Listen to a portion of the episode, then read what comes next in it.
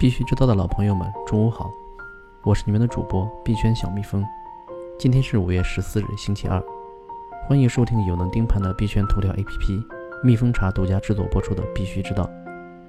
首先来看数字货币行情，据蜜蜂茶数据显示，过去二十四小时内，市值前两百币种中，一百三十三涨，六十七跌。比特币在今早五点三十开始冲高八千美元，约一小时开始波动回落，现报价七千九百二十四点七美元。二十四小时内涨幅达百分之十一点五五。今早六点多，有大户从火币交易所提出三笔比特币，合计七千枚比特币。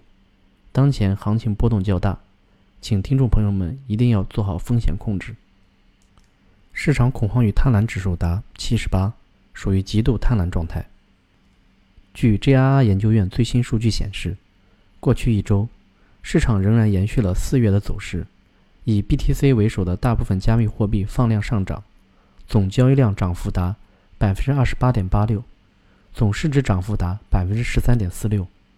与两个月前相比，BTC 全网算力已经明显在一个更高的区间内活动，而 ETH 算力自三月触底以来反弹趋势明显。此外，USDT 近一周的交易量也稳在稳定币中的占比略有下滑，占比由之前一周的百分之九十七点七二下降到百分之九十六点五六左右。与此同时，USDC 交易量仍然持续暴涨，涨幅达百分之一百六十二点九八。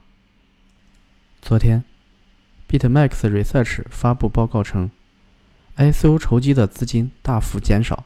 另外，由于市场在2017年和2018年经历了一场大规模繁荣后的枯竭，一些项目选择了持有 IEO 来筹集资金，而不是 ICO。ICO 市场在2019年第一季度同比下跌了约百分之三千八。火币大学校长宇佳宁认为，比特币这一轮上涨的核心原因之一是主流机构正在完成对该市场的布局，金融机构的入场带来了外部资金，对于该市场。尤其是对比特币这样的相对成熟、稳健、规模又不是很大的资产类别，会有推升的效影响。同时，上涨也与比特币即将迎来的减半周期和市场参与者的心理活动有关。一般，半周期带来的影响一般会提前一年左右开始显现。OK 战略副总裁徐坤也表达了类似看法。他认为，比特币上涨有三个原因：一是市场的积极信号。富达等科技金融巨头明确进军加密货币市场；二是政策的积极信号，各国数字货币立法出现加快趋势；三是区块链技术落地进展带来的链币市场联动效应。在昨天举行的 CoinDesk 2019纽约共识大会上，Tetra Capital 联合创始人发布 CoinDesk 2019第一季度区块链发展报告。认为上一轮熊市已经结束，并正在开启新一轮牛市。开发者和技术比以往都好，研究者和投资者更挑剔。长期机构投资者正公开进入区块链行业，基础设施正逐步成熟。在这场大会上，美国证券交易委员会 （SEC） 专员表示，SEC 正就加密事项慢慢向前迈进。加密行业的参与者能做的就是向 SEC 展示其技术。来跟 SEC 谈谈。他还表示，美国应该对创新更加开放，避免错过区块链浪潮。来看数字货币要闻，通证通研究院发布报告：共振和庞氏百年，一切为了自由。区块链周报零五幺二对近期火爆的共振模式进行了分析，认为这些翻着花样的共振给了普通者改变命运、走向自由的机会。受骗者大部分是怀抱发财梦想的穷人。火币独家合作伙伴 H Bus，在今年三月至四月期间，对一千零六十七名美国参与者进行了调查。调查显示，近百分之十二的美国加密货币持有者是长期投资者。DeFirst 创始人杨明道表示，现在稳定币存在着三难问题，即稳定性、互换性。扩展性。同时，他提出稳定币终局是回归比特币白皮书的初衷，即点对点现金、价值存储和记账单位。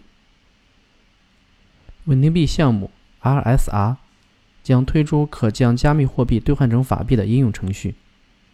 来看交易所方面消息，BKKT 宣布其正推进以实物结算的比特币期货产品，或将于七月进行测试。奥地利加密货币经纪商 Bitpanda 在其平台推出黄金和白银交易，其用户可通过任何数字资产交易黄金与白银。加密交易所 BitOasis 获得阿联酋金融监管机构的原则上批准。再来聚焦 IEO 方面消息。在我们刚刚提到的2019年纽约共识会议上，美国证券交易委员会 （SEC） 数字资产和创新顾问瓦莱利说：“为 I/O 提供便利的交易所可能面临法律风险。”他认为，某些为 I/O 提供便利的交易所可能违反了美国证券法。如果发行方和买家都在美国，为代币交易提供收费便利的加密货币交易所。需符合证券交易商的法律定义。Bitfinex CTO 在推特表示，此次 I/O 资金主要部分直接从 iFinex 筹集，同时对有像赵东这样的股东感到自豪。矿圈方面，因能源成本低，加拿大一直对加密挖矿业务有着强大的吸引力。加拿大也在继续采取措施支持加密挖矿业务的发展。研究机构发布报告。全球加密货币挖矿硬件市场，2019至2023报告指出，分析人士预测，到2023年，加密货币挖矿硬件市场的复合年增长率将超过百分之十。Mythari 数据显示，比特币矿工目前手续费收入是其加密货币总和的八倍。区块链行业方面，在 CoinDesk 2019纽约共识大会上，诺贝尔经济学奖得主。奥利弗·哈特谈到不完全合约、区块链和治理的重要性。他表示，那种认为区块链技术只和交易相关的看法是错误的，治理永远都是重要的。清华教授和平接受采访时称，区块链技术让数据产生价值，能解决三个问题：一是如何保证数据产生时的真实性；二。数据的流通过程如何保证数据的安全和隐私？三、数据产生的价值如何再分配给生产者？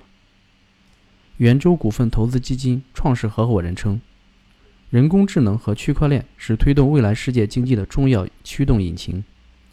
不过，有调查显示，百分之五十的德国受访者认为，区块链技术不会带来根本性的变化。